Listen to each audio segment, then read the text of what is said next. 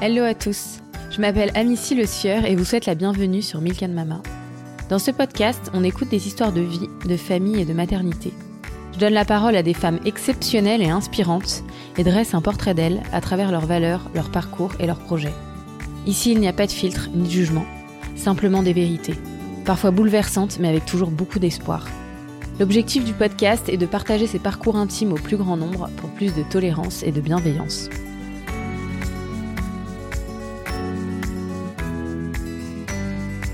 Souviens très bien, on est arrivé à la maison, on l'a posé sur le canapé, euh, sur dans son cosy, on s'est assis, on était là, bon, bah voilà, on fait quoi maintenant? On est parti de Necker et j'ai- tenu la main de Maxi et, et je lui ai dit, euh, bah maintenant qu'il est plus là, euh, je veux vraiment que- qu'on soit forts tous les deux et que je veux pas te perdre non plus, quoi. Donc euh, je sais qu'un couple sur deux se sépare à la suite de la mort d'un enfant, donc vraiment maintenant, je, enfin, la, la chose à faire, la plus importante, deuxième chose maintenant qu'il est plus là, c'est que notre couple tienne, quoi. Et du coup, bah, je pensais plus qu'à ça. Je pensais plus qu'à à cette vie qui, qui était en moi et me dire, euh, bah maintenant, voilà, c'est la next step, c'est lui. Je suis apaisée, je suis sereine, en fait. On, a réussi à reprendre goût la vie, quoi.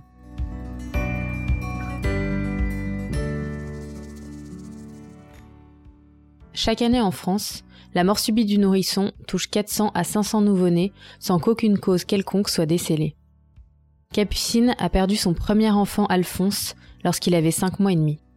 Ici, elle témoigne sans tabou des différentes étapes de son deuil et raconte les rencontres et les prises de conscience qui l'ont aidée à surmonter cette terrible épreuve. Elle nous explique par quelle étape elle a réussi à réinvestir sa vie en allant contacter en elle-même des ressources insoupçonnables. Dans cet épisode, Capucine nous raconte la naissance et la perte d'Alphonse, les mois qui ont suivi, le rôle primordial de son mari et de sa famille dans cette tragédie, la reprise de son activité professionnelle où les nourrissons faisaient partie intégrante du paysage, son immense foi qui l'a aidé à se reconstruire, l'arrivée de son deuxième enfant, et la vie qui continue, différemment, mais avec toujours beaucoup d'intensité, de projets et de bonheur. Je ne vous cache pas que j'étais très stressée lorsque j'ai rencontré Capucine pour discuter de mon podcast, car je ne voulais surtout pas faire un sujet triste ou voyeur, et je me demandais comment j'allais pouvoir trouver un angle positif.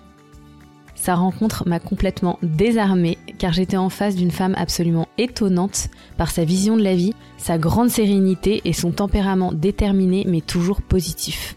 Je me suis dit que j'avais bien de la chance d'avoir pu interviewer Capucine pour mon podcast. C'est très riche, parfois très dur, mais c'est surtout une très belle leçon de vie. Je me tais et partage avec vous ma conversation avec Capucine.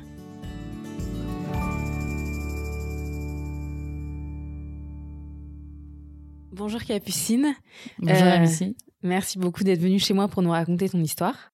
Bah, c'est un plaisir. Euh, je te laisse dans un premier temps te présenter, nous parler un petit peu de toi, de qui tu es. Ok, euh, alors j'ai 29 ans, j'ai grandi à Ville d'Avray, je viens d'une euh, fratrie de 5, je suis la troisième d'une fratrie de 5. Euh, je suis allée à l'école à Versailles, j'ai fait une école euh, d'infirmière à Mhm. Paris. Saint-Joseph, D'accord. et j'ai commencé à bosser en 2014 euh, dans une clinique à Boulogne. D'accord. Euh, Tu étais infirmière dans un domaine en particulier? j'ai commencé en chirurgie générale. Je suis infirmière euh, en général, enfin, j'étais pas spécialisée. euh, D'accord. ouais. Et là, je me suis spécialisée en maternité euh, depuis deux ans, mais avant, j'étais en libéral et en chirurgie. D'accord. Et à quel moment, du coup, tu as rencontré ton mari?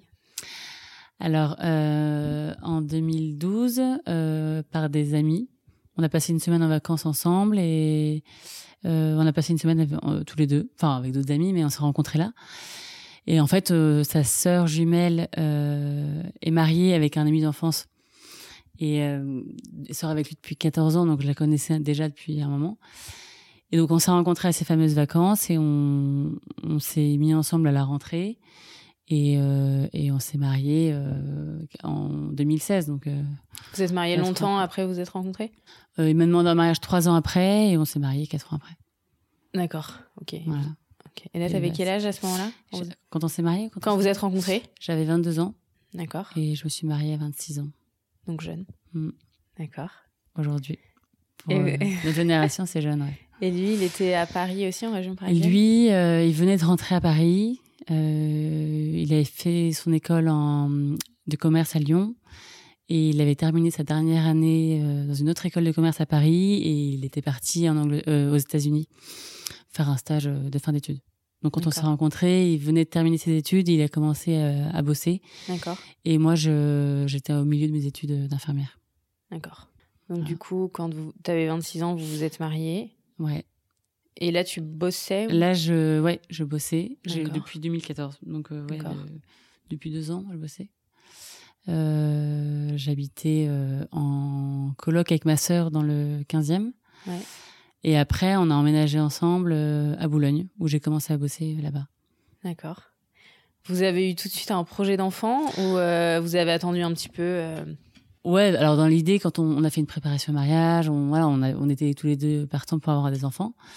on avait un peu évoqué tous les problèmes qu'on pourrait rencontrer. Est-ce qu'on était prêt à avoir, je sais pas, un enfant handicapé ou des trucs on n'avait jamais évoqué euh, le sujet de perdre un enfant, c'était même pas envisageable. Et du coup, ouais, on avait rapidement parler, on s'était dit qu'on se laissait la, première année tranquille euh, pour être tous les deux et profiter. Et puis en fait, euh, très vite, au bout de cinq mois, surtout lui, il a, il a voulu avoir un enfant en fait assez rapidement. En fait, ma grande sœur a eu un bébé à ce moment-là et du coup, on se dit allez, sympa, on s'y met aussi. Donc j'ai eu la chance de tomber tout de suite enceinte. Donc là, c'était en 2017. J'ai eu, euh, on a eu notre premier bébé, euh, Alphonse, du coup.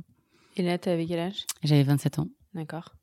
Et euh, donc, j'ai accouché à l'hôpital Saint-Joseph, là où j'ai fait mes études. Ta grossesse s'est bien passée? Ma grossesse s'est très bien passée. C'est vraiment hyper facile.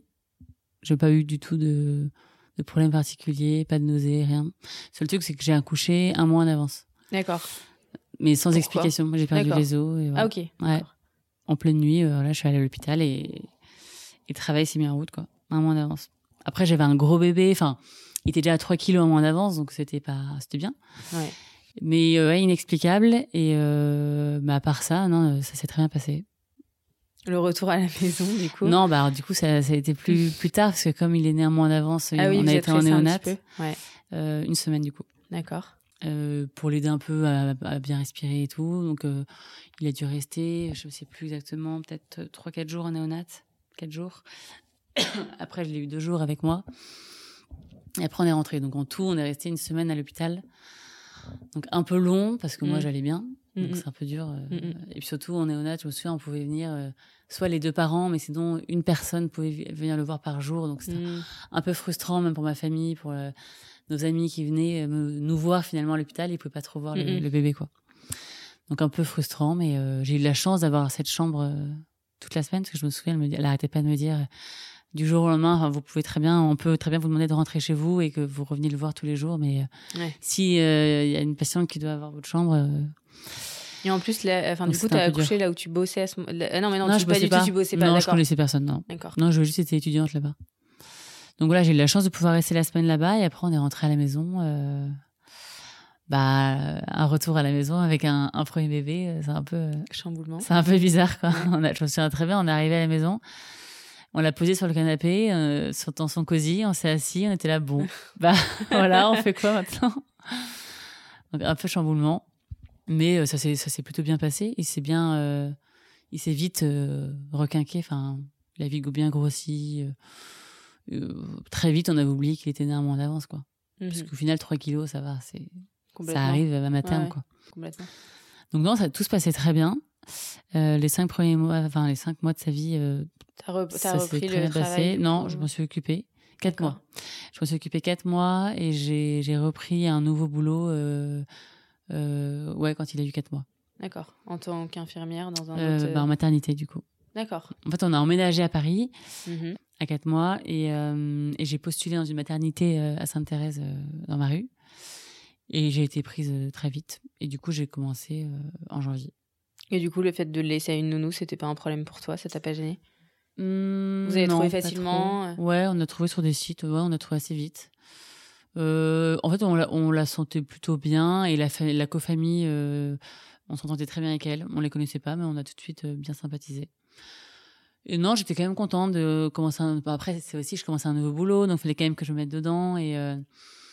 et puis c'est sympa, je trouve, enfin, de reprendre un rythme, de retrouver un peu ta vie.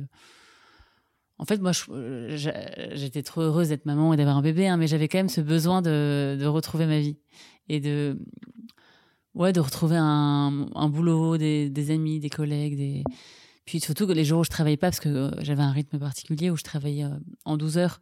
Donc j'avais des journées où je faisais 8 heures, 20 heures et des journées, des journées où je travaillais pas. D'accord. Et même les jours où je travaillais pas, parfois je le mettais quand même et j'allais le chercher après sa sieste. mais juste de retrouver du temps pour soi, quoi. J'avais vraiment besoin. Alors qu'il y a des moments qui sont euh, vraiment collés avec leurs enfants. Moi, j'avais vraiment besoin de, de retrouver, de retrouver ma, ma, liberté. du coup, ça se passait bien avec la co-famille Ça se passait très bien. Bah, tout se passait très bien. Ça, c'était le, premier mois, ça se mettait en place, quoi, tranquillement. Et puis au final, il avait quand même quatre mois. Il était, euh, il commençait à être bien rythmé. Il faisait ses nuits. Euh, je l'ai allaité trois semaines, donc je l'allaitais plus. Enfin voilà, tout, tout roulait quoi. Il prenait son pouce. Il était plutôt assez facile comme enfant quoi. Mais, Donc, étais sereine. Euh, ouais, j'étais sereine. Après, j'ai quand même, un, enfin, j'étais assez de nature, je suis assez détente. Enfin, j'avais pas de raison de m'inquiéter. Euh, il était plutôt euh, bien, quoi. Après, le seul truc où je savais que c'était pas forcément bien, mais c'était la seule, le seul moyen de, de, le faire dormir et la, seule position où il était bien, c'était de le mettre sur le ventre. Donc, je savais que bah, c'était pas bien, quoi. Même si tout le monde me disait, oui, bon, toi aussi, t'as as dormi sur le ventre, tous tes frères et soeurs ont dormi sur le ventre. Mmh. De temps en temps, j'avais des remarques d'amis qui me disaient, fais attention quand même et tout. Et j'étais là, oui, ça va. J'étais hyper mmh. détente, quoi. Et puis, à, quatre mois, il a eu une grosse bronchiolite. Donc, vraiment, les gens disaient, ah, fais attention parce qu'il toussait quand même beaucoup. Mais je sais pas, malgré tout ça, moi, j'étais pas du tout euh, stressée parce que j'étais là, maintenant, il est très bien.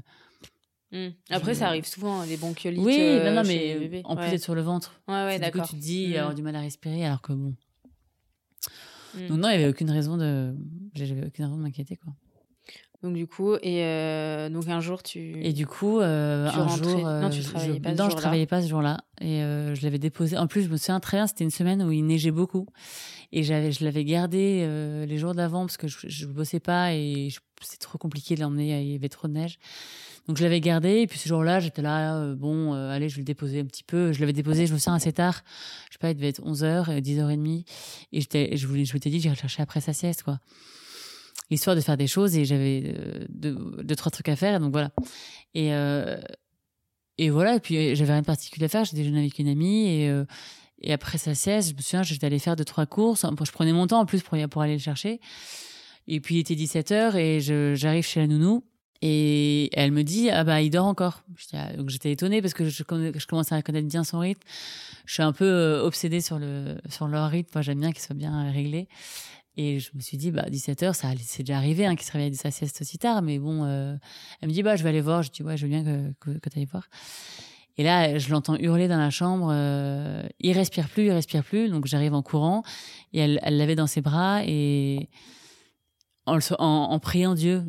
du coup, je lui arrache des bras pour essayer de voir ce qu'il avait, d'essayer de le réanimer, de, enfin, de, de voir s'il avait quelque chose dans la bouche. Euh, en fait, sur le moment, on ne sait pas ce qu'il a, donc j'étais un peu euh, en train d'essayer de comprendre ce qui se passait. Et euh, mais pas une seconde, je me suis dit ça y est, c'est fini. Enfin, pour moi, c'était. quoi à ce moment-là? Bah que je sais pas. En fait, je sais même plus ce que je me suis dit. Là, t'es un peu en mode. Euh, super héros, il faut absolument trouver ce qui ce qui va pas. Donc je me souviens, j'ai regardé dans sa bouche, j'essayais de taper dans le dos, je me mettais sur l'avant-bras, je me souviens, j'essayais de voir s'il y avait pas un truc coincé, et je finis par lui dire appelle les pompiers, appelle les pompiers. Euh, euh je, et je, je, vais je vais dans le sur le palier et, euh, et en fait tu fais tout et n'importe quoi. Je me souviens, ça n'avait aucun sens qu'on faisait. On, appelait, on appelait tout le monde, on courait partout, et les voisins sont, sortis pour savoir ce qui se passait. on était sur le palier en train de, je me suis mise à les réanimer. Alors pourquoi je suis pas restée dans l'appartement, je sais pas. Enfin, c'est très bizarre que des trucs comme ça. Et il y a un voisin qui était avec moi et qui m'a aidé de A à Z, qui a appelé les pompiers et qui ou le SAMU et qui, qui me dictait ce que je devais faire.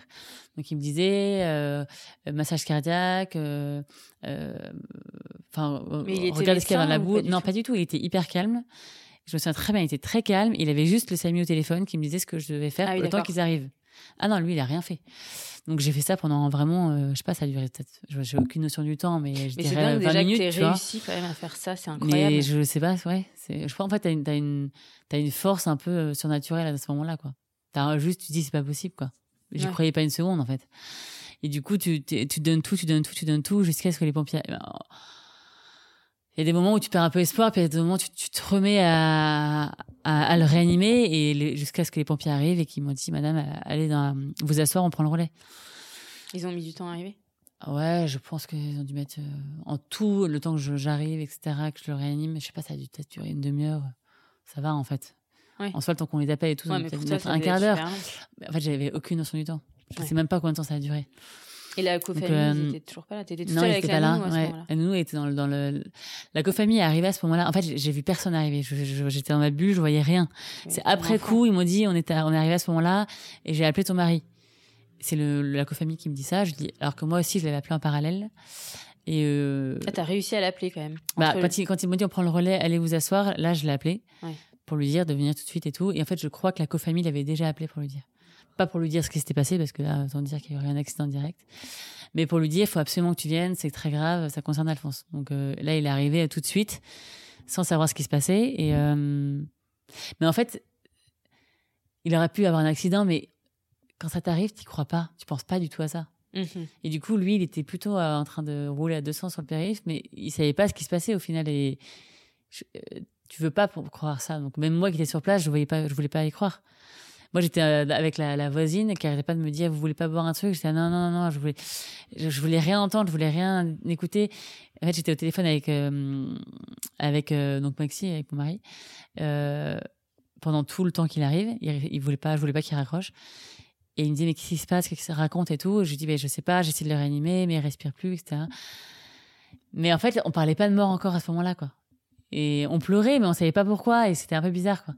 Et jusqu'à ce qu'il finisse par arriver, et lui, il m'a dit, moi j'étais, euh, après coup, il m'a dit, mais c'était horrible, moi, quand je suis arrivée, parce que lui, il est arrivé dans la scène de- du crime, un peu, enfin, Mm. il me dit, il y avait des pompiers partout, euh, il est passé, euh, parce qu'on lui a dit, euh, passer derrière, enfin, c'est horrible de voir ce qui se passe, quoi. Mm.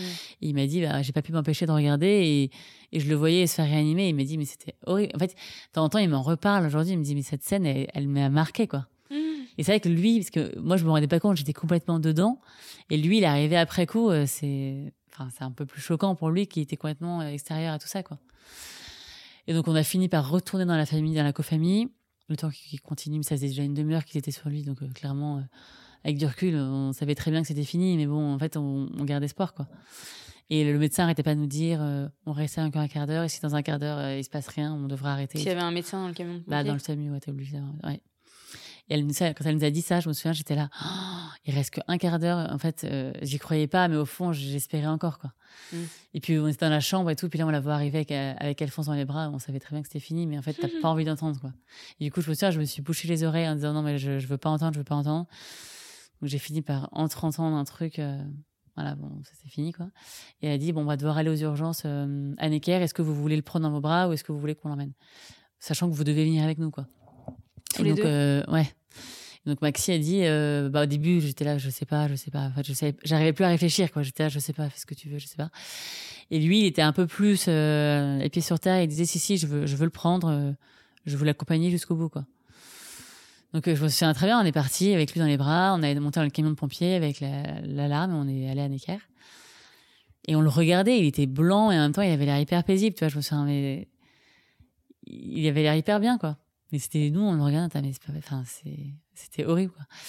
Et, et on est arrivé à Necker, et en fait, il y a juste un médecin qui nous a dit, qui nous a posé des questions, et en fait, il était allongé sur, euh, enfin, sur un lit, quoi. Et, et là, il y a toute ma famille qui est arrivée à ce moment-là. Est-ce que ta famille, du coup, tu les Dans la seconde, ils étaient tous là. T'as eu le temps de les prévenir? Ah oui, du coup, on leur a.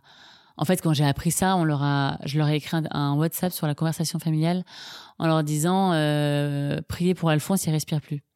Mais je sais même pas pourquoi j'ai écrit ça. Enfin, c'était un peu bizarre. Du coup, tout le monde a réagi en disant euh, mais qu'est-ce qui se passe, raconte et tout. Puis comme je, je donnais plus de nouvelles parce qu'en fait, je m'occupais de lui. Bah, tout le monde était hyper inquiet, il m'appelait, etc. Mais sauf que je répondais pas et j'ai fini euh, par la seule deuxième nouvelle que je leur ai donnée, c'est Alphonse est mort. Donc euh, la violence du message, tout le monde était trop choqué. Je leur ai juste écrit on va à Necker et donc dans les cinq minutes, ils étaient tous là en fait. Donc on était, on a été hyper entourés. Donc évidemment tout le monde était effondré. Le frère de, de mon mari qui était en Nouvelle-Zélande, euh, il est revenu alors qu'il était parti genre deux jours avant. Il a fait, il est revenu direct genre le lendemain ou le surlendemain. Alors que c'est genre euh, à l'autre bout du monde. Donc euh, j'étais tellement euh, en fait, c'est tellement un moment où on est juste complètement déconnecté de tout que j'étais, il va pas revenir, c'est trop loin. Enfin, en fait, je comprenais même pas. Alors qu'évidemment que si, c'est sa famille, ça c'est son neveu, c'était normal, mais bon. Donc les gens étaient vraiment se sont tous mobilisés à fond. Et après, donc on a dû partir de Necker. Le médecin a dit bon, on va faire une autopsie, on vous tiendra au courant, et puis on est parti quoi. Et, et là, on était là, bon bah. Euh, mes parents me disent bah venez à la maison donc là moi je, je voulais plus retourner dans, la, dans notre appartement même dans notre quartier dans le 17e et là tu avais réalisé ce qui se passait ou t'étais je pense que tu réalises pas trop euh... ouais. je crois qu'encore enfin tu réalises jamais vraiment hein. ouais. franchement euh, ça c'est bizarre et on est arrivé chez mes parents tous ensemble pour dîner tous ensemble parce que ma famille voulait vraiment nous entourer. Donc euh, pendant une semaine, on a habité chez les parents et ils venaient matin, midi et soir. Ils, se relayaient parce qu'avec leur boulot, ils ne pouvaient pas être tout le temps là, bien sûr, mais le plus possible, ils étaient là et vraiment, mais plus présents, euh, incroyable, euh, vraiment super. Et enfin, moi, on est parti de Necker et j'ai tenu la main de Maxi et, je lui dis bah maintenant qu'il est plus là, euh, je veux vraiment que qu'on soit forts tous les deux et que je veux pas te perdre non plus quoi. Donc euh, je sais qu'un couple sur deux se sépare à la suite de la mort d'un enfant, donc vraiment maintenant je enfin la, chose à faire la plus importante, deuxième chose maintenant qu'il est plus là, c'est que notre couple tienne quoi. C'est vachement bien. Je t'es pensé à ça quand même à ce moment-là. Enfin c'est bah en fait euh, c'était un peu mon rocher quoi. Je me souviens, je lui tenais la main, on se fait la main pendant deux jours où j'étais là mais j'avais trop besoin de lui en fait. Et c'est là où tu te dis mais c'est tellement important d'avoir un mari sur lequel tu peux vraiment euh, compter et euh, t'appuyer quand. Euh, alors qu'évidemment que lui aussi il était effondré. Hein. C'est pas forcément plus un rocher que moi, hein. mais on était. Enfin, j'avais trop besoin de, pouvoir compter sur lui quoi. Et lui aussi, mais ouais, tout de suite j'étais focus sur sur notre couple. Et du coup quand on est rentré, ouais, c'était un peu bizarre de réaliser ce qui se passait. On était là bon bah il est plus là mais en même temps euh, bah, quand il faisait des siestes avait plein de moments dans la journée où on n'était pas avec lui. Du coup c'est mm. il faut du, temps pour vraiment te dire pour te détacher de ce rythme qu'on avait. Genre le réveil euh, à 8 heures tous les matins même dans dans ma tête. Je, me réveillais encore à 8 heures en me disant mais en fait j'ai même plus besoin de me réveiller aussitôt. Enfin c'est vraiment bizarre de de, de, t'as un nouveau rythme. Donc euh, et du coup pendant toute cette semaine bah, on a dû organiser l'enterrement. Euh, ça, c'est mes, mes parents, beaux-parents qui ont tout géré. Franchement, enfin, je me souviens, on pouvait rien faire. On était complètement. Euh, je, ne sais plus très bien comment on était, mais euh, moi, je pouvais prendre aucune décision. Enfin, maman arrêtait pas de me demander quand même mon avis. Qu'est-ce que tu en penses Tu veux ça Je dis franchement, faites. Enfin, je, je sais pas. Je m'en fous. Tu vois. clairement, l'enterrement, c'était vraiment le cas. Je m'en foutais quoi. Donc je dis bah allez-y, gérez. Donc je suis quand même allée avec eux pour pour euh, je sais pas pour les accompagner mais je, voulais prendre aucune décision et je savais même pas enfin je, m'en foutais quoi. Et euh, et du coup le, lendemain euh, en fait on a été vraiment hyper euh, entouré par par un prêtre qui nous a énormément soutenu qui nous a préparé au mariage et, qui avait baptisé Alphonse. Et mes parents m'ont dit déjà depuis longtemps. Ouais c'est un prêtre de famille qui connaissait très bien mes parents et tout et qui mes parents m'ont dit euh, est-ce que tu vas aller le voir euh, parce que il avait été vraiment précieux pour nous pour notre mariage et donc je m'étais dit bah ça pourrait peut-être m'aider donc on a été le voir. Sauf que le lendemain évidemment que ça servait à rien on n'arrêtait pas de pleurer on pouvait même pas aligner deux mots enfin c'était normal quoi. Du coup on l'a vu on lui a raconté en deux mots ce qui s'était passé et en fait il a rien dit il a juste dit euh, en fait là je peux pas te parler parce que tu vas pas être capable d'écouter ce que je veux dire euh, mais la seule chose que je peux te dire, c'est vraiment il faut que tu dormes. Donc prends un médicament, prends quelque chose pour dormir, parce que si tu dors pas, tu vas jamais tenir le coup. C'est la seule phrase qui m'est dite. Donc moi, j'avais jamais pris de médicament, j'aimais pas trop ça, je voulais pas trop, mais je pense qu'il, je suis même sûre qu'il avait raison, parce que c'est vrai que si tu dors pas, tu peux vraiment pas tenir le coup. Donc j'ai juste pris euh, des médicaments, peut-être les deux, trois premières nuits, mais j'ai pris des mini doses et et en fait, étonnamment, euh, il y a que la première nuit où j'ai pas réussi à dormir. Mais toutes les autres nuits, on, s'effondrait tous les soirs. Et puis une fois qu'on dormait, on arrivait à dormir euh, la nuit entière. Quoi. Donc, euh, assez bizarre. On était, il y avait des journées en fait où on était plutôt calme, genre on pleurait pas trop. Et on se regardait un peu. C'est bizarre, non, j'ai pas pleuré aujourd'hui. alors que c'était tout récent, donc hyper bizarre. Et d'autres journées où je réalisais, je pense que c'est ça en fait en fait, ce qu'il m'a dit, donc euh, ce prêtre qui s'appelle euh, Barthélemy, il m'a dit tu vas voir le deuil c'est comme c'est des vagues. Il me dit c'est comme une mer. Il me dit tout d'un coup tu vas il faut que tu t'apprennes à surfer sur les vagues. Donc il me dit si tu vas avoir une journée où ça va être euh, un, creux entre deux vagues, donc ça va être plutôt calme. Et puis tout d'un coup, tu vas pas la voir venir parce que tu vas te dire ah bon bah ça va mieux. Et là, tu vas voir il y a une vague qui va arriver et tu vas te la prendre en pleine tronche et tu vas pas trop, euh, tu vas oublier et ça va te faire hyper mal. Donc il faut juste que tu que tu saches qu'il va y avoir des vagues pendant au moins la première année et que il faut que tu les vois venir. Et en fait, quand tu vas apprendre à, à surfer dessus, bah ce sera moins violent il dit, évidemment, ça restera violent. Il dit, ce qui t'est, ce qui t'est arrivé, là, tu t'es pris à un mur euh, à 200 km heure, euh, évidemment que tu vas pas t'en remettre du jour au lendemain, c'est normal. Mais euh, il faut juste que tu en aies conscience. En fait, voilà ce que c'est que le deuil, quoi. Juste que tu aies conscience de tout ça, de tout ce qui va t'attendre. Et si tu en as conscience, bah, tu le vivras beaucoup plus facilement que si tu te, t'es dans le déni et que tu fais un blocage et là, tu vas tout te prendre en plein fouet, ça va être encore plus violent. Et ça, ça m'avait vachement aidé à avancer parce que il m'avait dit, en fait, ce qui s'est passé, c'est que tu as une, as une, as une blessure, donc tu as une énorme cicatrice. Là, elle est complètement à vif, donc euh, ça fait mal, ça fait très mal. Mais dans les mois, les semaines, etc., elle va cicatriser. Et puis dans quelques, quelques mois, tu auras une cicatrice à vie, mais elle te fera, elle te fera moins mal. Parce qu'il me dit, malheureusement, il n'y a que le temps qui fait, qui fait les choses, quoi. Il avait, en fait, qui était assez bien avec lui et qui nous a vachement euh, aidé, c'est qu'il n'avait pas des mots, euh, des phrases banales ou où tu sors de là, tu es là, bon, merci, euh, ça m'aide pas du tout. Il était hyper réaliste, alors qu'il a jamais eu d'enfant. Enfin, il te, il te parlait comme si euh, il, savait ce que je ressentais. C'était assez bizarre, mais il était hyper concret, hyper réaliste. En fait, il disait des trucs. J'avais parfois, j'avais envie d'entendre que ça allait euh, de mieux, enfin que ça allait aller et que qu'il fallait que pas que je m'en fasse. Que en fait, j'avais envie d'avoir des réponses à des questions où je savais qu'il n'y avait pas de réponse. Et lui, il va pas t'inventer des réponses. Il te dit clairement, voilà ce qui se passe, voilà ce que tu vas vivre, voilà, voilà. Et en fait, toutes ces phrases me sont restées euh, ancrées euh, dans ma tête et vraiment, c'est ça qui m'a aidé euh, à avancer. Parce qu'en fait, faut être, faut avoir les pieds sur terre. Enfin, ça sert à rien de te dire, non, non, il s'est rien passé. Enfin, en fait, il faut juste se dire, bah si, ça s'est passé comme ça. Maintenant, essaye de remonter, essaye d'avancer. Et euh, du coup, il y a pas mal de personnes qui m'ont dit, écoute, tu devrais rencontrer des gens qui ont vécu ça, euh, ça pourrait t'aider à avancer. J'étais pas contre, je trouvais ça plutôt intéressant. Plein de gens qui m'ont dit, tu devrais rencontrer des psys, tu devrais en parler, tu devrais faire ci, tu devrais faire ça. Moi, les psys, ça me parlait pas trop parce que j'ai jamais eu trop de mal à en parler et on en parlait beaucoup avec euh, mon mari et ma famille. Donc, je sentais pas le besoin d'aller voir une psy. Mais en revanche, de rencontrer des familles qui avaient vécu ça, euh, je trouvais ça intéressant. Donc, j'en ai rencontré une. Euh, mais je, je c'était hyper intéressant. On a beaucoup discuté toute la soirée et tout. Mais vraiment, je me suis dit, j'ai absolument pas envie de vivre ça comme ils l'ont vécu parce que eux, c'était plutôt euh, triste. Ils ont, elle est tombée en dépression pendant un an. Ils ont mis un an à avoir un nouvel an, à retourner enceinte.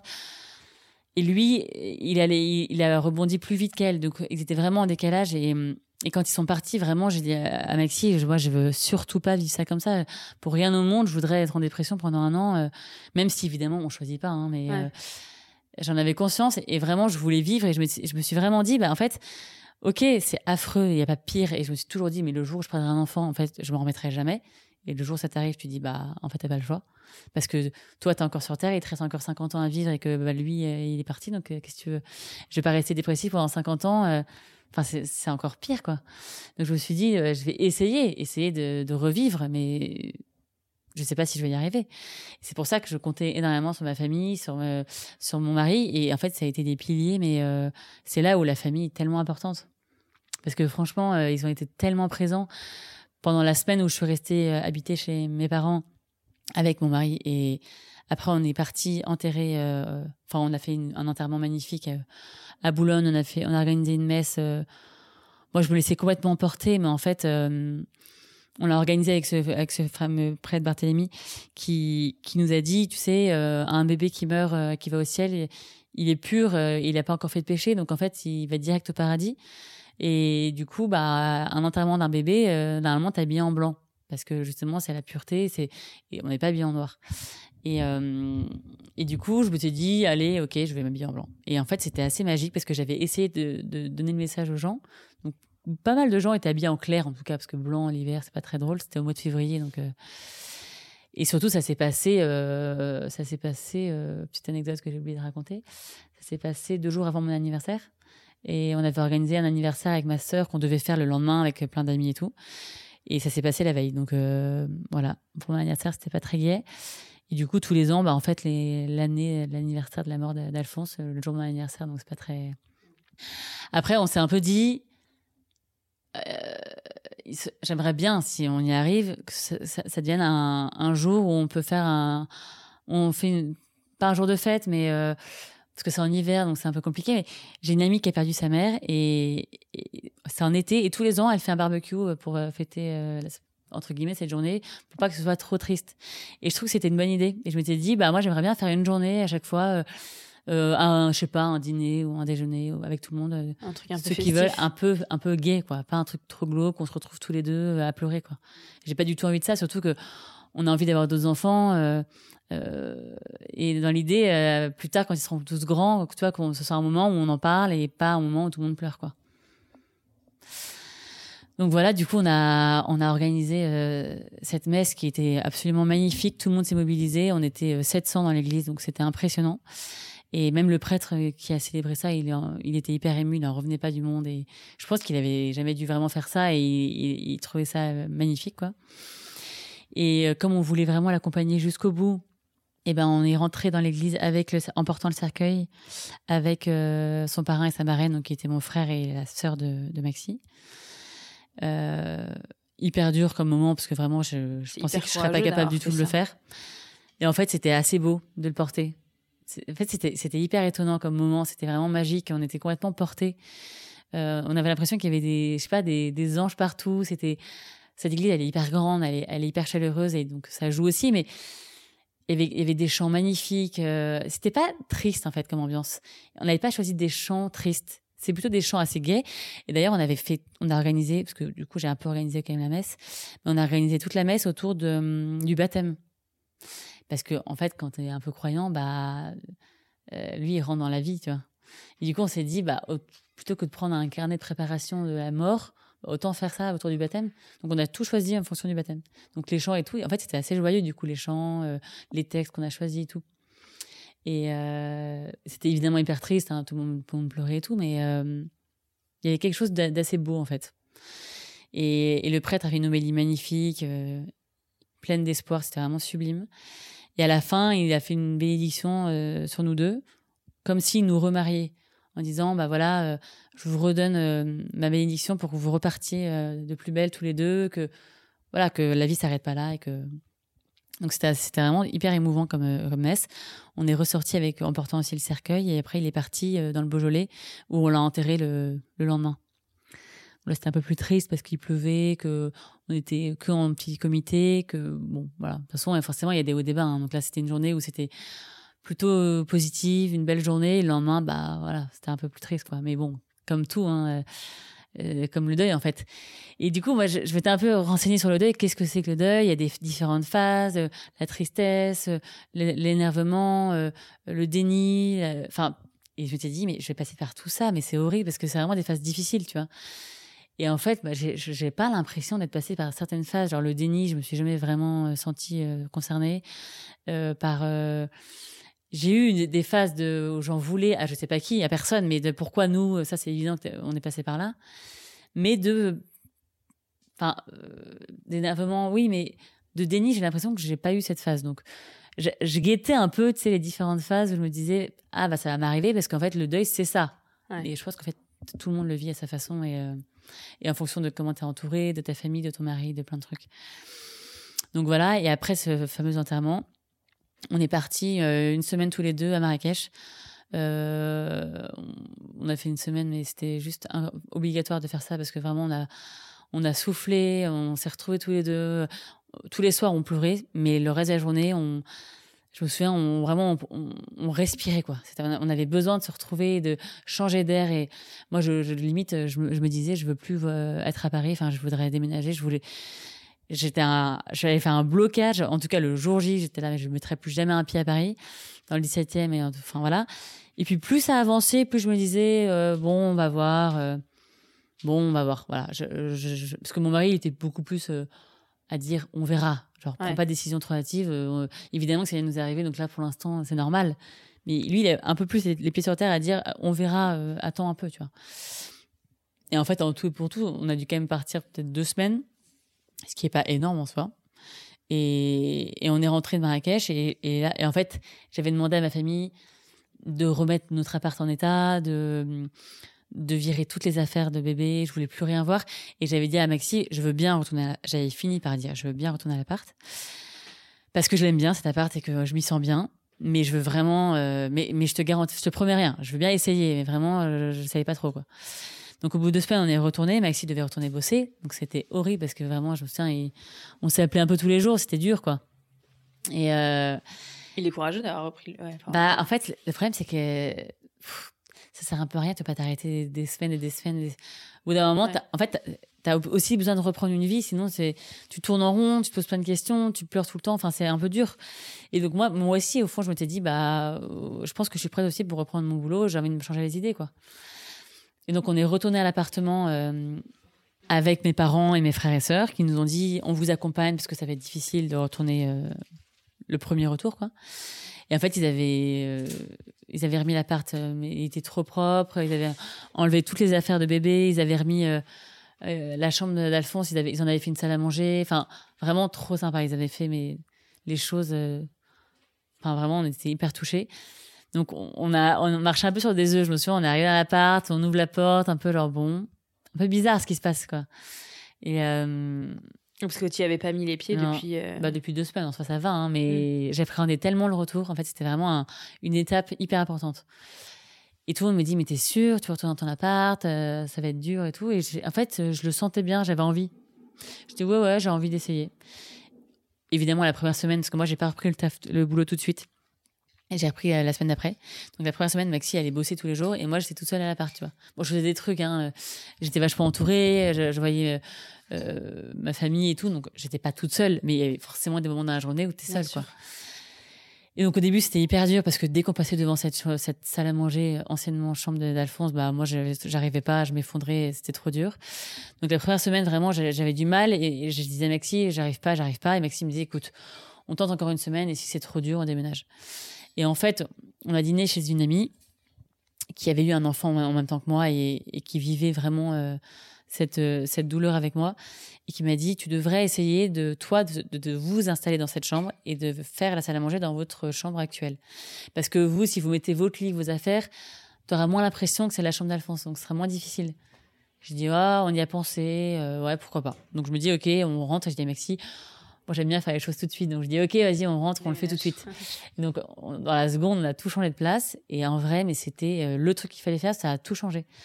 Parce qu'en fait, de mettre notre lit dans cette chambre, déjà, elle avait pas la même tête, la chambre, quoi. Je la reconnaissais, enfin, je me dis, à aucun moment, je me disais, c'est la chambre d'Alphonse. Parce qu'on a mis nos affaires, notre petite touche, nos affaires, enfin, notre déco et tout. Et dans notre chambre, euh, anciennement, du coup, notre chambre, et ben, on a fait une salle à manger. Et cette pièce me rappelait, j'avais aucun souvenir d'Alphonse dans cette chambre.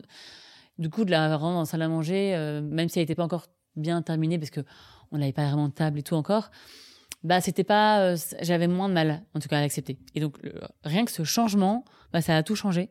Et après, les jours qui ont suivi, ça, ça allait de mieux en mieux. J'ai repris le boulot. Tout le monde me demandait si. Oui, parce que c'est ça, on en a pas parlé. Parce que Ouais. tu travailles, tu Oui, es ça. infirmière. euh, Bah, Enfin, après, tu gères les, après Ouais. les accouchements. Ouais, ouais, je cherche après les accouchements. Et bah, le, le médecin qui a fait l'autopsie d'Alphonse m'a dit Vous devriez peut-être changer de boulot, ça va être difficile pour vous de reprendre et tout. Et en fait, je sais pas pourquoi, au fond, j'avais envie d'y retourner. Parce que j'avais bossé qu'un mois, mais j'aimais bien ce milieu. Et je trouvais que. En fait, j'arrêtais pas de me dire Mais pour moi, Alphonse, c'est pas un nouveau-né. Il avait quand même cinq mois et demi. Bah, du coup, je me dis non, pour moi, c'est pas pareil, quoi. Euh, J'ai envie d'essayer. En tout cas, j'ai rien à perdre d'essayer.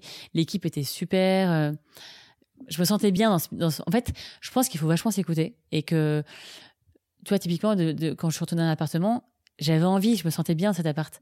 Il y a des bonnes ondes, je sais pas, on était bien. Et du coup, bah, je pense qu'il faut s'écouter, ça sert à rien de, de déménager pour déménager si t'es bien dans l'appart, tu vois. En soi, il y a plein de trucs, évidemment, qui me l'a rappelé Alphonse, c'était bizarre d'y retourner. Mais en fait, on a fait un peu à notre sauce, on a fait un peu notre déco, on a un peu. Très vite, euh, on, on s'y est fait euh, sans problème, quoi. Et pareil pour mon boulot. En fait, j'y suis retournée et ça s'est très bien passé tout de suite, quoi. Et mon équipe était hyper bienveillante, hyper présente, trop sympa. Et, euh, C'était pas si difficile que ça au début. J'ai eu un moment où, euh, où j'ai eu un petit coup de stress en m'occupant d'un nouveau-né parce que les nouveau-nés ça bouge pas quand ça dort et du coup euh, un petit flash euh, d'Alphonse, mais ça, ça m'est arrivé peut-être deux fois et c'est tout quoi. Et encore, euh, j'ai un gros coup de un flash où j'étais mon cœur qui s'est mis à battre à, à 100 à l'heure, mais mais c'est passé juste après et ça enfin et en plus autre chose qui m'a qui m'aidait vraiment à avancer et à vivre mon deuil bien c'est que le moindre euh, petit coup de mou que j'avais j'appelais Maxi tout de suite Mm. genre typiquement ce ce flash que j'ai eu avec ce nouveau né bah j'étais je suis allée m'asseoir cinq minutes en disant mon cœur qui battait à 1000 à l'heure et j'étais pas pas bien mais ça a duré Parce que cinq tu minutes pensais qu'il était en train de mourir, l'enfant? Non, mais en fait, je sais pas comment expliquer. J'étais en train de lui faire une prise de sang. Il était allongé, et ça, il bougeait pas, il dormait, quoi. Mais c'est normal, en fait, tous les nouveau-nés dorment, euh, bougent pas d'un millimètre, quoi.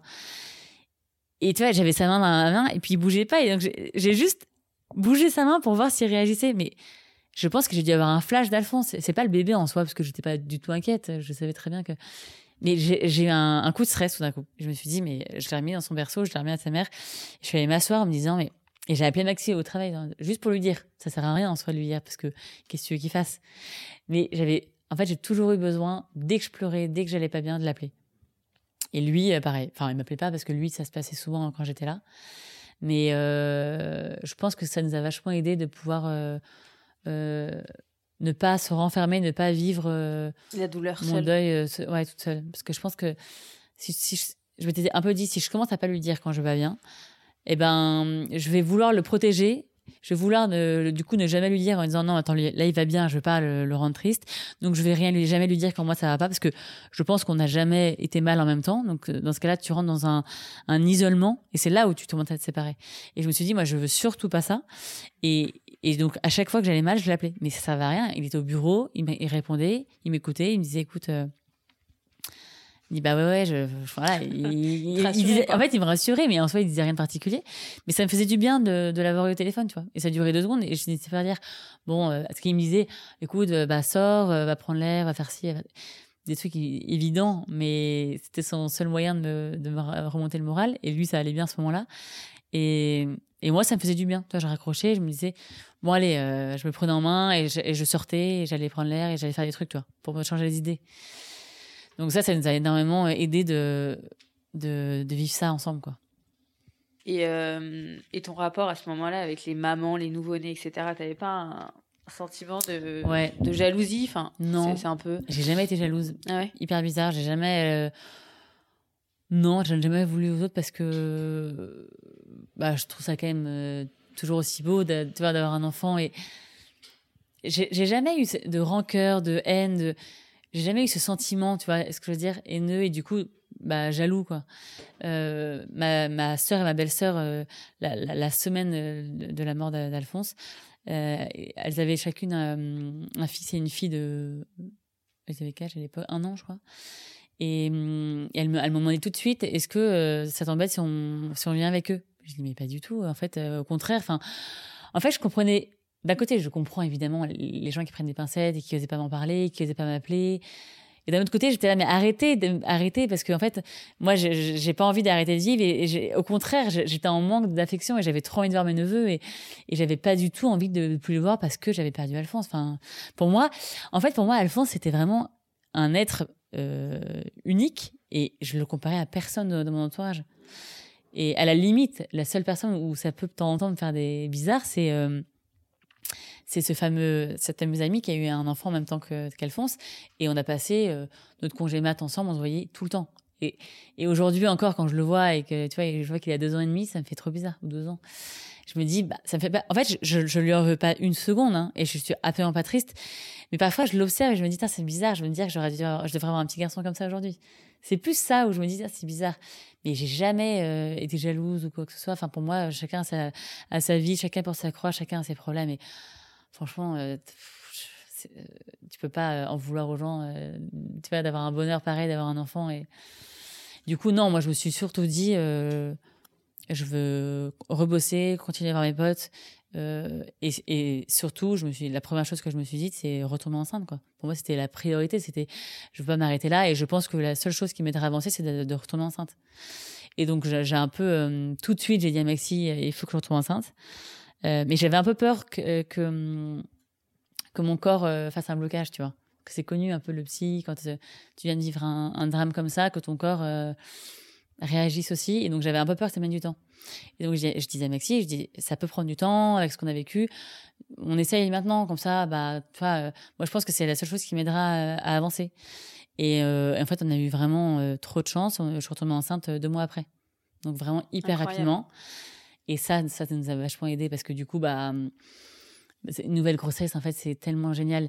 Déjà, je me souviens très bien quand j'ai appris que j'étais enceinte euh, j'ai fait le test et je suis arrivée, j'ai réveillé Maxi, et je fais le test sous le nez et, en fait c'était trop émouvant comme moment parce qu'il s'est mis à pleurer en mode d'émotion et en même temps bah, de tristesse de dire bah, Alphonse sera pas là. Et, je me souviens c'était trop triste comme moment. Et en même temps c'était hyper beau. Donc on était trop heureux et tout c'était génial. Et quand on l'a annoncé à notre, famille mais ils étaient tous euh, en larmes. Enfin, c'était trop beau franchement mais c'était trop beau.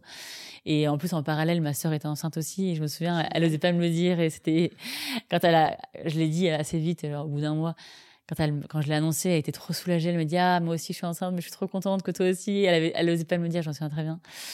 Et, euh, et en fait, c'est génial de, de, retomber enceinte vite. Et je pense que c'est vraiment une, un des moyens de, de guérir parce que tu es focus sur les échos, sur, euh, bah, sur, la, sur ton ventre qui grossit, sur les, les, le bébé qui, va, qui commence à bouger. Et du coup, bah, je pensais plus qu'à ça. Je pensais plus qu'à à cette vie qui, qui, était en moi et me dire. Bah maintenant voilà c'est c'est la next step c'est lui et, euh, et, ce bébé et maintenant bah faut avancer avec lui. Évidemment qu'Alphonse sera toujours avec nous. Et toi d'ailleurs on a toujours mis des photos de lui dans l'appartement. On a un album photo on en parle tout le temps. On n'a jamais eu de problème pour en parler. Et ma, ma, famille, euh, mes, frères et sœurs, mes beaux-frères, mes belles-sœurs ont, toujours halluciné de la facilité avec laquelle on avait, avec laquelle on avait euh, d'en parler. Et ils, ils étaient limite plus tristes que nous, quoi. Il y avait des moments où limite, il pleurait et pas nous. C'était bizarre, quoi. Et, euh, et voilà. Et puis, moi, j'avais juste qu'une angoisse, c'était que mon bébé ressente tout ça. Et, euh, et du coup, je suis allée voir une psy juste pour être sûre que qu'il ressente pas tout ça. Mais en soi, j'avais pas besoin d'aller voir une psy. Et la psy, je lui ai tout raconté. Elle m'a dit, vous avez aucun problème à en parler. Euh, c'est, vous n'avez pas besoin qu'on se voit. Mais si vous voulez qu'on se revoie quand votre bébé sera là, on peut se revoir, mais vous en parlez tellement facilement que là, déjà, rien que d'en parler enceinte, il ressent tout, le bébé. Donc en fait, quand il sera là, pas besoin de lui en parler tous les jours, ça sert à rien, à part le traumatiser, ça sert à rien. Mais euh, il y a des dates clés, par exemple, la, date de sa mort, la date de son baptême ou de son anniversaire, bah, si vous êtes un peu triste, bah, lui expliquer. Voilà, là, on est un peu triste parce que c'est les de la mort d'Alphonse ou je sais pas quoi. Juste lui expliquer, voilà pourquoi euh, on est triste. En fait, il faut pas euh, il faut pas garder les trucs pour soi et c'est peut-être ça qui va ressentir ton, ton, bébé quand il sera là. C'est les moments où tu vas être triste et euh, euh, il faudra lui expliquer, tu vois, parce que ça m'est arrivé une fois quand il est né d'ailleurs. Parce que quand il est né, j'étais hyper détente alors que je pensais que j'allais complètement euh, euh, stresser, vouloir checker en permanence s'il respire bien et tout. Bon, je l'ai juste couché sur le dos, c'est la seule chose que j'ai changé. Sinon, j'étais complètement comme euh, avec Alphonse. Et une fois, je lui donnais son biberon et euh, il était allongé contre moi. Je lui donnais comme ça, enfin, euh, dans l'autre sens, quoi. Et, et, en fait, il était tard et il était épuisé. Et c'est juste qu'il était en train de s'endormir son biberon. Et moi, je, je, pensais à autre chose. Et tout d'un coup, il bougeait plus parce qu'en fait, il était en train de s'endormir. Et j'ai eu un coup de stress. Tout d'un coup, je me suis retournée. Et en fait, je pense que c'est la deuxième fois où j'ai eu euh, un vrai sentiment de, panique. Et vraiment, je me suis retournée et j'étais pas bien. Et, je l'ai pris dans les bras et je lui ai dit, non, mais enfin, tout va bien. Je lui ai expliqué, parce que lui, il, limite, il se réveillait, il comprenait pas ce qui se passait. Tu vois, il était là, oui, qu'est-ce qu'il y a? Et c'est un peu la deuxième fois où vraiment, je dis à Maxime, oh, trop bizarre, j'ai eu un, une boule d'angoisse tout d'un coup qui est montée alors que tout allait très bien. Donc, tu vois, c'est assez étonnant. Mais c'est ça fait, je pense, partie des vagues que tu prends. Euh, et en plus, avec le temps, bah, surtout maintenant, je me dis, c'est bon, quoi, le deuil, pour moi, il est fini. C'était il y a combien de temps? Bah, C'était. Euh, il devait avoir, je sais pas, cinq mois, donc euh, c'était il, y a six mois, un truc comme ça. Tu vois, il commençait à être un, peu grand, il commençait à tenir un peu assis et tout. Et en fait, tu contrôles pas tes, tes stress. Pourquoi est-ce que à ce moment-là, j'ai eu un coup de panique alors que nouveau-né, pas du tout? Tu vois, c'est hyper étonnant. Euh, tu contrôles pas, pas tout, malheureusement. Mais... Il a, il a quel âge aujourd'hui? Il a un an. Il a un an et, euh, et en fait, c'est tellement euh, merveilleux d'avoir pu avoir un enfant aussi vite parce que moi, je, trouve ça important d'aller voir Alphonse au cimetière, même si Maxi, il aime pas du tout parce que à chaque fois il s'effondre et il trouve ça trop dur. Moi, je trouve que c'est important. On n'a jamais été habitués, toi, nos parents ne nous ont jamais emmenés au cimetière voir nos arrière-grands-parents parce qu'on a encore nos grands-parents.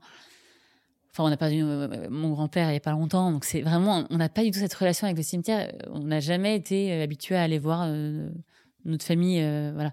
Et du coup, même moi, j'avoue au début, ça me parlait pas d'aller au cimetière parce que moi qui suis croyante, il était au ciel et le cimetière, c'était, voilà, ok, son corps est là, mais et, Maxi aussi, il me disait, mais non, mais pour moi, il n'est pas là, c'est bon, ça sert à rien d'y aller. Je dis, mais en fait, c'est important. Et même quand on aura d'autres enfants, moi, j'ai envie, tu vois, qu'on instaure ce rituel dès qu'on va dans le Beaujolais, parce qu'il est enterré là-bas, bah, qu'on aille le voir, même deux secondes, tu vois, on met des mmh. fleurs.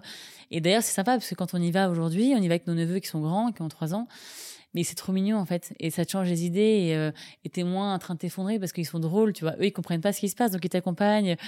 Euh, ils te regardent sous le nez parce que t'es en train de pleurer. Euh, ils apportent les jerrycans d'eau euh, ils se rétament à moitié. En fait c'est trop drôle quoi. Et du coup ça nous donne le sourire et c'est et c'est c'est un peu un un, médicament je trouve les enfants tu vois. Quand t'es triste et quand t'es pas bien bah tu les regardes et ça va beaucoup mieux quoi. Et du coup moi je m'étais et depuis que j'ai Ernest donc notre deuxième bébé bah, dès qu'on va au cimetière, tu vois, Maxi, à chaque fois, il s'effondre.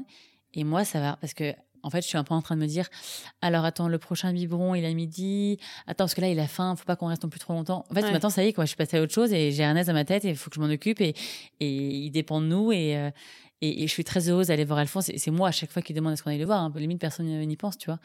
C'est moi qui dis, je, je tiens à aller le voir. Mais, tu vois, je, maintenant, c'est mon, mon, mon cerveau, il est passé à, Alphonse sera toujours avec nous et voilà, mais en fait maintenant on a un autre enfant à gérer et, euh, et, du coup ça me change les idées et euh, c'est moins dur à vivre, tu vois. Et c'est pour ça que je trouve que c'est important de, Et t'as plein de familles qui ont vécu ça, qui m'ont dit, de toute façon, la, seule chose à faire, c'est qu'elle retombe enceinte et c'est ça qui l'aidera à avancer. Et, c'est vraiment. Euh, c'est vrai, quoi. Mm. Ça, c'est le, remède miracle. Hein. Mais on a eu de la chance de retomber vite enceinte, parce que. Enfin, que je retombe vite enceinte, parce que c'est vrai que quand tu mets des mois et des mois, c'est dur, quoi. En plus de ça, euh, d'espérer, d'attendre que ça arrive. Donc, petit cadeau du ciel, quoi. Ouais, et surtout, moi, ce que je trouve incroyable, c'est votre couple aussi, quand que tu senti tout de suite, euh, dès les premières semaines, qu'il fallait absolument que tu préserves ton couple euh, avant tout.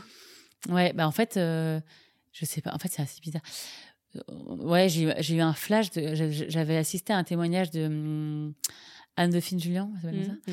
qui, euh, qui racontait que quand elle a perdu ses enfants, elle disait, euh, euh, elle nous racontait, elle racontait justement sa relation avec son mari, que ça avait été hyper difficile, que effectivement que on vit pas le deuil de la même façon et qu'on n'est jamais triste en même moment.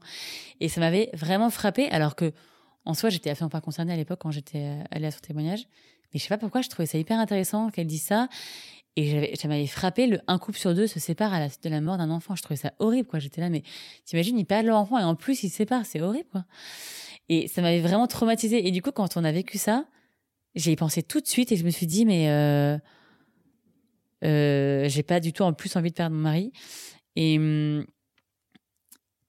et effectivement, et ça, vrai qu'on n'a jamais vécu notre deuil euh, de la même façon, quoi.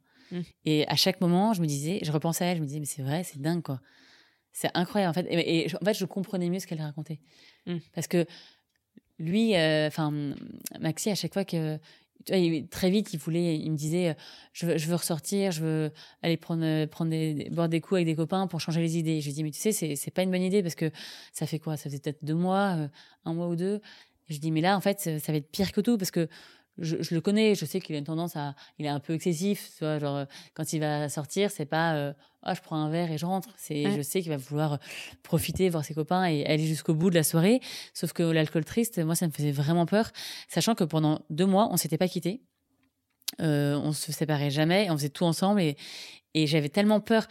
En fait, on se protégeait un peu en disant, on a vraiment trop besoin l'un de l'autre et il faut pas qu'on se lâche, faut pas qu'on se lâche, sauf qu'au bout d'un moment, évidemment, que tu reprends ta vie et que j'allais pas lui dire, tu sors jamais sans moi, euh, tu vois ce que je veux dire. Euh, voilà. donc, euh, j'ai dit, écoute, le problème, c'est pas que tu sortes, c'est que là, tu veux à tout prix ressortir comme avant, sauf que tu vas te retrouver tout seul en soirée à pleurer, à avoir l'alcool triste, parce que c'est ce qui va arriver, c'est sûr. Enfin, je le, en fait, je, le connais, je sais très bien comment il est, tu vois.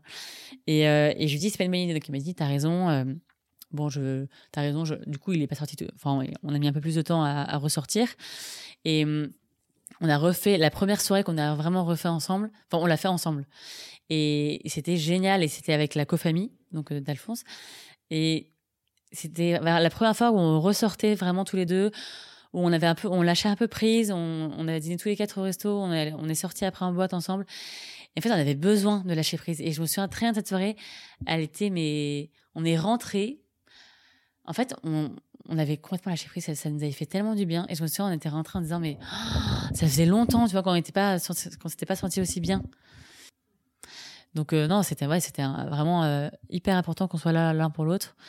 Et mais moi, je suis un peu du genre, euh, à préserver mon couple et à tirer la sonnette d'alarme. Toi, dès que je sens que bah, que lui il est trop tête dans, dans son boulot et que du coup bah on commence un peu à s'éloigner enfin façon de parler mais euh, il bosse en ce moment il bosse énormément par exemple tu vois. Bah moi je suis pas du genre à, me dire euh, à m'isoler en disant ah il est chiant je vais, je vais du coup euh, je vais faire de mon côté. Je suis plus du genre à dire oh attention parce qu'en fait un couple c'est important il faut que fasse attention l'un à l'autre il faut que alors que lui, c'est un mec, donc il est moins du genre à, à, se rendre compte de ça. Et donc, bah, ça fait partie un peu de ça, parce que du coup, à ce moment-là, j'étais aussi vachement vigilante à ce que à ce que on ne s'isole pas tous les deux, à ce que tu vois on vive ça ensemble et euh, et je pense que c'est ça qui nous a aidé à, à le vivre correctement ensemble quoi. Ah, c'est vigilant l'un à l'autre quoi. C'est une force. Ah bah non, mais ça nous a trop aidé. Ouais, c'est clair. Écoute, c'était magnifique. Euh, après, euh, je sais pas si tu as des, le, mot de la fin ou si tu as euh, des choses que tu as envie de dire pour en, pour en terminer avec ton témoignage. Si, ce, que, ce qui m'a aussi aidé, euh, ce que j'avais te raconter, c'était que, en fait, tu essaies de trouver des, des, moyens de, de te dire que, que ton bébé, il est bien là où il est. Et alors, moi, Serge, j'avais la foi, donc je me disais que quoi qu'il arrive, le paradis, mais ça suffit pas toujours. Tu as, besoin d'avoir, euh, que ce soit plus concret. Et du coup, euh, j'ai une amie qui m'a envoyé un livre en me disant, voilà, la cousine, une cousine, en me disant, écoute, j'ai une amie qui a vécu ça. Elle a lu ce bouquin, ça l'a vachement aidé voilà, lis-le. Donc elle me l'envoie par la poste. Et hum, ça s'appelle euh, Le ciel, ça existe pour de vrai. Et ça raconte l'histoire d'un petit garçon qui a, hum, qui a vécu l'expérience de mort imminente pendant qu'il était opéré. Il avait 4 ans. Dans le coma? Euh, non, il a été opéré euh, de l'appendicite, un truc tout bête. Il est sorti de son corps, enfin c'est ce qu'il raconte. Euh, il a vu l'intervention, il a vu son père dans l'autre pièce à côté téléphoner, il a vu sa mère pleurer, il a vu et ça a duré trois minutes, juste le temps qu'il sort de son corps. Et pendant les trois minutes, il raconte tout ce qu'il a vu, qu'il a été au ciel, qu'il a vu son grand-père, qu'il a vu euh, sa sœur, donc sa mère a fait une fausse couche, mais qu'il l'a vu au ciel, etc. Il y a quatre ans, en fait, il, il le raconte pas comme moi je te parle là. Il va te il va, il, te le dit entre deux jeux. Enfin, tout d'un coup, il va te dire ah tiens, j'ai vu grand-père. Ah, euh, et le père qui il, comprend pas et du coup il essaie de creuser, creuser, creuser. Et ce bouquin, il est génial parce qu'il y a toute euh, l'innocence de l'enfant qui raconte et tu te dis mais c'est, il peut pas avoir inventé ça parce qu'à 4 ans comment tu peux connaître tout ça? Et le père qui a plus les pieds sur terre et qui est pas euh, illuminé et qui essaie vraiment de comprendre ce qui se passe. Et du coup, c'est vraiment euh, génial ce bouquin et je l'ai dévoré. Et, ça m'a... et en fait, je trouvais ça trop bien de le lire parce que vraiment, je, je m'imaginais Alphonse au ciel. Euh, euh, retrouver du coup mon grand-père, euh, retrouver des personnes de ta famille, tu vois, que tu te dis, euh, il est pas tout seul. je l'imaginais parce que dans ce bouquin, il raconte, même j'ai lu un autre bouquin enfin j'ai lu plein de bouquins en fait sur sur la vie après la mort de qui raconte qu'il y a plein d'enfants au ciel qu'en fait qui jouent au ciel et du coup je sais pas en fait ça t'aide un peu à te dire bah tu vois c'est sympa je l'imagine en train de jouer je pense qu'il est très heureux qu'il continue à grandir là-haut et qu'il veille sur nous temps en temps ça t'apaise de dire bah que de toute façon lui c'est certain qu'il est bien c'est nous qui sommes pas bien et ça me malheureux sur terre mais que je pense qu'il nous a vraiment aidé parce qu'on on l'a vécu plutôt. Euh, enfin, je pensais que le jour où je perdrais un enfant, euh, jamais je pensais vivre ça comme ça, quoi. Donc, euh, et puis toi, encore aujourd'hui, dès que je passe dans une église, à chaque fois, je pose une bougie pour lui. Et à chaque fois, tu vois, je m'imagine en train de, nous regarder du ciel, en train de nous dire. J'imagine, je sais pas, nous regarder en train de dire, mais tout va bien pour moi, hein, tu sais. je sais pas pourquoi, tu sais, je fais des films. Et je pense que ça, en fait, ça m'aide trop à me dire que ça me rend toujours trop triste quand je m'imagine ça. En fait, je suis triste avec un sourire, tu vois, en train de me dire, j'ai hâte. Et autre chose aussi qui m'a, c'est ça, je me souviens aussi de ce qu'on s'était dit au début avec Maxi, c'est euh, en fait, j'arrêtais pas de dire à Maxi, euh, j'ai trop hâte de le retrouver, parce que moi, je suis sûre que je vais le retrouver un jour au ciel. Et Maxime me dit Attends, attends, t'es gentil, pas trop tôt, enfin, on est encore là sur Terre. et par moments, j'étais là Ah non, mais j'ai trop hâte de le retrouver et tout. Et en fait, ça nous. Euh, tu vois, Maxime, qui vraiment, il l'a vécu. Enfin, encore aujourd'hui, tu vois, parfois, ça lui arrive de pleurer encore euh, en pensant à Alphonse, tu vois, alors que moi, vraiment, beaucoup moins. Et, et il me dit euh, le truc qui vraiment qui le, le, tient en vie et qui le. En tout cas, à, la première année, maintenant, je pense qu'on n'en parle plus trop, mais il n'arrêtait pas de me dire, moi, ce qui me motive et ce qui m'aide à avancer, c'est de me dire que je le retrouverai un jour, tu vois. Parce qu'il me dit, si j'avais pas la foi, si je me disais qu'il était sous terre, en fait, je me serais acheté sous un train depuis longtemps, tu vois. Et franchement, ça, ça nous a vachement aidé. Parce que le nombre de fois, on s'est dit, mais euh, bon, on aura d'autres enfants et euh, faut être là pour eux maintenant, tu vois, en fait. Ouais, bien maintenant, surtout qu'Annette est là et que je suis à nouveau enceinte. Et... Ouais, c'est ça. En du fait, coup, on je, voulais, dit... je, voulais, je voulais finir euh, sur la fin en disant est-ce que tu as des projets d'autres enfants, du coup? Ah, bah ouais, de toute façon, non. Là, bah, je suis à nouveau enceinte. Voilà, donc de 4 mois. Officiellement, l'annonce. Mais en fait, on s'est dit, franchement, vas-y, euh, on y va, quoi. Enfin, on sait jamais ce qui peut nous arriver, tu vois, la preuve. Donc, on n'a pas envie d'attendre. On s'est dit que peut-être pas qu'on enchaînera pour tous les enfants, tu vois, mais là, on était motivés en se disant euh, c'est cool d'avoir une paire et euh, et puis on sait tellement jamais ce qui peut se passer que franchement, euh, on va pas commencer à calculer, à attendre, à faire ci, faire ça, tu vois. Ouais, puis j'imagine que maintenant tu vois les choses différemment. Ah ouais, clairement, ouais. Là, tu te dis c'est tellement un cadeau du ciel d'avoir un enfant que même si tu peux pas contrôler tout, parce qu'évidemment que c'est la vie, tu vois, tu peux pas tout le temps en permanence en train de voir s'il respire bien bah, il faut essayer de voir les, côtés positifs et te dire, bon, bah, allez, on en remet en route et, et on, verra bien ce qui se passe, quoi. On va pas s'arrêter de vivre et arrêter de. Parce que un peu de me dire, je veux plus jamais d'enfants parce que je veux pas revivre ça. Mais en fait, c'est tellement triste. C'est trop triste de voir un enfant. Enfin, maintenant qu'on a goûté à ça, en tout cas, on se dit, franchement, mais d'ailleurs, Maxi, il, quand il est Alphonse et moi, il m'a dit, mais oh, maintenant, quand on a vécu ça, mais moi, pour rien au monde, je veux vivre sans enfant, tu vois. Il me dit, maintenant que j'ai vu, enfin, il dit c'est tellement génial et en fait tant que t'as pas eu d'enfant tu sais pas ce que c'est quoi. Et lui le fait qu'il ait goûté à ça il me dit mais c'est il est complètement gaga euh, encore aujourd'hui d'Ernest alors que moi j'avais trop peur que ce soit un enfant pansement que je sais pas qu'on le compare à Alphonse et tout et en fait pas du tout. Incroyable quand il est né c'était tellement un, autre enfant. Après on s'était beaucoup dit on s'est vraiment pendant toute ma grossesse on s'était dit euh, il faut surtout pas qu'on le compare tout le temps à Alphonse, qu'on, qu'on, après, et en même temps, on se disait, bah, attends, ça reste mon frère, c'est normal de le comparer, de dire qu'il se ressemble, c'est normal, tu vois. Donc, on se le disait, mais on avait tellement peur, tu vois, de se dire, euh, c'est Alphonse qui revient, qu'on on en parlait limite dix fois trop. Et j'ai fini par dire, mais attends, mais c'est bon, calme-toi. Enfin, on a compris, c'est pas Alphonse, c'est bon. Et tu sais, on se, on se faisait vraiment des, on en parlait tout le temps. Et, et du coup, dès que les gens parlaient de sa ressemblance avec Alphonse, qu'au début, c'était vraiment troublant. Est-ce qu'il lui ressemble? Limite, ils étaient gênés au début. Franchement, après, non, pas trop. Et les gens, parce qu'en fait, c'est aussi ça, c'est quand j'ai appris que j'étais enceinte, je me suis vraiment dit, j'espère que c'est une fille, tu vois. Ça va m'aider à, à pas avoir trop un enfant pansement. Et quand j'ai appris que c'était un mec, je me suis dit, bon, en vrai, ça m'a fait un peu un coup au début. Je me suis dit, ça va pas être facile parce que forcément, tu, enfin, la même grossesse, tu compares tout à tes échos que tu as fait pour Alphonse et tout. Et je me suis dit, bon, on verra bien. Et en fait, ça s'est pas du tout passé comme je pensais que ça se passerait. Genre, l'accouchement, déjà, ça s'est passé mais trop bien, hyper facile. Il était en bonne santé, il n'est pas été en néonat. Euh, et en fait, tout de suite, c'était quelqu'un de différent, quelqu'un d'autre. Et tout de suite, on s'est vraiment dit, euh, euh, bah, il y a Alphonse et il y a Ernest, quoi. On n'a jamais on n'a jamais euh on s'est jamais dit c'est un, un remplacement d'Alphonse, jamais, tu vois. Alors que c'est un mec. On s'est dit, putain, on n'a pas de chance, on a un deuxième mec, c'est pas facile, quoi. Là, tu sais si c'est un garçon ou Ouais, ouais, c'est encore un mec. Ah, c'est encore un garçon ouais. Je crois qu'on fait que des mecs. Donc, tu vois, et en fait, on n'a pas eu de mal, bizarrement. Alors que pendant toute ma grossesse, je me dis, ce serait quand même plus facile si j'avais une fille et tout. Mais en fait, je crois que tu te fais beaucoup d'idées. Je crois que tu fais avec ce que tu as et euh, tu vois, on te dit tous, si tu avais si, si tu avais une fille, si, et si, et si, et si, je pense qu'il faut faire avec ce que tu as. Et, en fait, moi, je fais vachement avec ce qu'on m'avait dit de. Euh, euh, tu devrais acheter un matelas avec des électrodes pour voir si elle respire. Tu devrais, ce serait plus simple si tu avais une fille. Tu devrais, tu devrais, tu devrais. Mais en fait, j'écoutais vachement. Hein, je, prenais vachement note et je trouvais ça hyper intéressant. Et à chaque fois, j'étais là, ouais, ouais, elle a raison, tiens, je vais faire ça. Puis à chaque fois, je me disais, mais non, en fait, j'ai pas envie, tu vois. Et euh, ah bah ouais, ce serait plus simple d'avoir une fille. en fait, non, c'était hyper simple d'avoir un, garçon. Enfin, en fait, tu vois ce que je veux dire? Tu vis vachement avec euh, les, euh, tout ce qu'on te va te dire, et alors qu'en fait, bah. Parce que les gens se le comme tu le vis et tu verras bien, quoi. Bah oui, les gens se mettent vachement à ta place. Et les gens osent pas t'appeler, osent pas t'en parler, euh, de, de peur de, je sais pas. euh, D'être gêné, de gêner. Ouais, d'être gêné. Et, Puis il y a des gens qui sont pas à l'aise aussi avec euh, bah, la mort. Enfin, il y a plein de gens qui sont pas à l'aise avec la mort. C'est quand même, c'est quand même difficile. Ah bah plein de gens qui se parlent avec la mort. Ah ouais, c'est clair. Ouais. Euh, J'ai une amie qui m'a lu un texte, euh, euh, parce que quand on a appris qu'Alphonse était mort, on a plein d'amis trop sympas enfin, qui se sont réunis et qui ont fait une prière pour nous, enfin trop gentil, tu vois.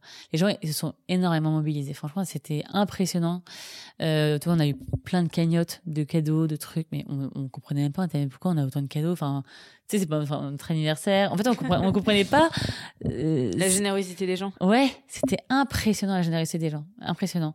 Et, et c'était tous retrouvés un soir pour euh, bon voilà pour penser à nous quoi, trop gentil. Et elle, elle m'avait envoyé un texte euh, que je pourrais t'envoyer, magnifique ce texte, et qui dit que bah en fait euh, bah là, il y a des gens qui sont de passage en fait sur terre, tu vois, et que euh, tu peux avoir euh, un mois, un jour, six mois, 20 ans, 30 ans, 50 ans, 60 ans. En fait, tu n'es que de passage sur terre. Et quand tu lis ce texte, il est tellement bien écrit et magnifique que mais limite, tu te dis, bah oui, en fait, c'est évident. Enfin, en fait, ça te fait vachement relativiser. Tu te Tu dis, vois les choses d'une autre bah manière. ouais, ouais, c'est ça. En fait, c'était un ange qui était de passage sur Terre. Bah lui, sa vie, n'était que de six mois, bah, ou cinq mois et demi, tu vois. Bon, bah voilà, enfin. En fait, et, et c'est marrant, comme ça, quand on a lu ce texte avec Maxime, on s'est vraiment dit, bah ouais, ok, c'était sa vie, quoi. Non, mais c'était ça, parce que l'autopsie, tu vois, elle a rien donné. Ah oui, le- il y a eu une autopsie. Ouais, euh, ça a pris du temps. On a eu la le résultat un mois après, donc vraiment long. Tu vois, pendant un mois, moi, j'avais un peu une boule au ventre. Non pas que je m'attendais à avoir un truc de dingue, parce que je savais qu'il il s'était rien passé. Mais tu sais jamais, quoi.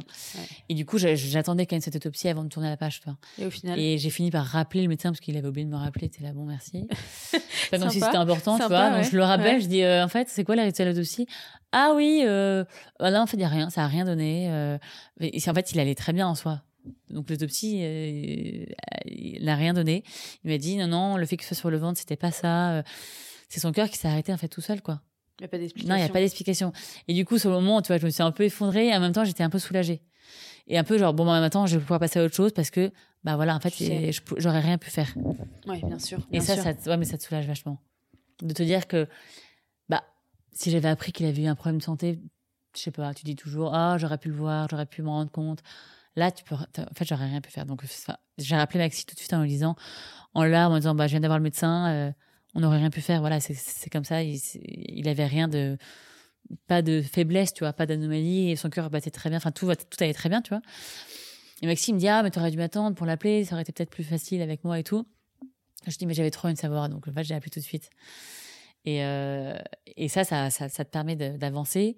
Et, hum, et tu vois, l'autre étape, quand j'ai eu Ernest, c'était vraiment le, le cap des six mois, parce que je me suis vraiment dit, Bien sûr. j'ai Ouais. j'ai besoin de ce cap, tu vois, j'ai besoin qu'il passe, qu'il dépasse l'âge d'Alphonse. Ouais. Et ce cap était, je me souviens très bien, euh, était hyper important pour moi. Et même si en vrai, la mort subie d'une pression, je sais jusqu'à un an, malheureusement, euh, tu peux pas tout contrôler. Mais euh, je sais pas, les six mois, c'était important, tu vois. Et je me suis dit, quand il a eu six mois, je me suis dit, Un soulagement. bon, bah ça y est, tu vois, lui, c'est bon. Et, Il va vivre. et tu vois, c'est assez étonnant parce que même pour Alphonse, je m'étais fait cette remarque parce que j'avais un peu entendu parler quand même de cette mort subie du nourrisson, même si jamais je pensais que ça m'arriverait. Je me souviens, j'avais, j'en avais parlé parce qu'il avait cinq mois et demi, tu vois. Et, j'ai- dans ma tête, j'avais ce cap des six mois aussi. C'est bizarre, hein. C'est marrant parce que pour moi, c'était plutôt trois mois, mais c'est dans ma tête. Je sais pas pourquoi. euh, les six mois, je m'étais. Si, parce qu'en fait, à six mois, je sais pourquoi. À six mois, euh, on te dit qu'il commence à bouger et qu'il peut se retourner. Ah oui, d'accord. Et du coup, ça me rassurait de me dire que, bah, je sais pas, si, au moins il peut bouger, quoi. S'il y a un problème, toi, à trois mois, tu bouges pas. Donc, en fait. Mm, mm. Et j'en avais parlé la semaine d'avant, je crois, à ma belle-sœur. Je lui avais dit Ah, ça me rassure, tu vois, là, il va avoir six mois, euh, je suis contente, il va bien et tout, tu vois. Trop bizarre. Et, et ma belle-sœur m'en a reparlé après la mort d'Alphonse. Elle me dit C'est- hyper étonnant que tu m'en aies parlé juste avant, comme si tu sentais qu'il allait se passer un truc, tu vois. Ouais, c'est vrai que c'est Trop incroyable. bizarre. Ouais, hyper bizarre.